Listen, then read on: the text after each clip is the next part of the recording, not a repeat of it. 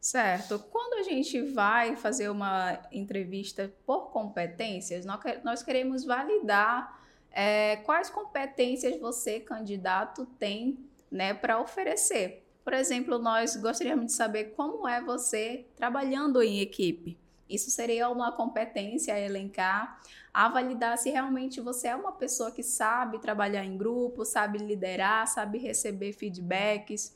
Outra competência bastante requisitada no, no dia a dia da, das entrevistas seria a comunicação né? Você que é uhum. vendedor, você que realmente trabalha com o público, você sabe atender bem, você sabe se comunicar de forma assertiva. Então, quando a gente fala em entrevistas por competências, a gente fala realmente em validar se você realmente tem conhecimentos, tem habilidades em competências é, que vai desde você ser proativo, você ser organizado, você ser responsável. Então, quando a gente fala em entrevistas por competência, a gente fala em realmente validar se você tem aquelas competências na qual a vaga pede para que você tenha.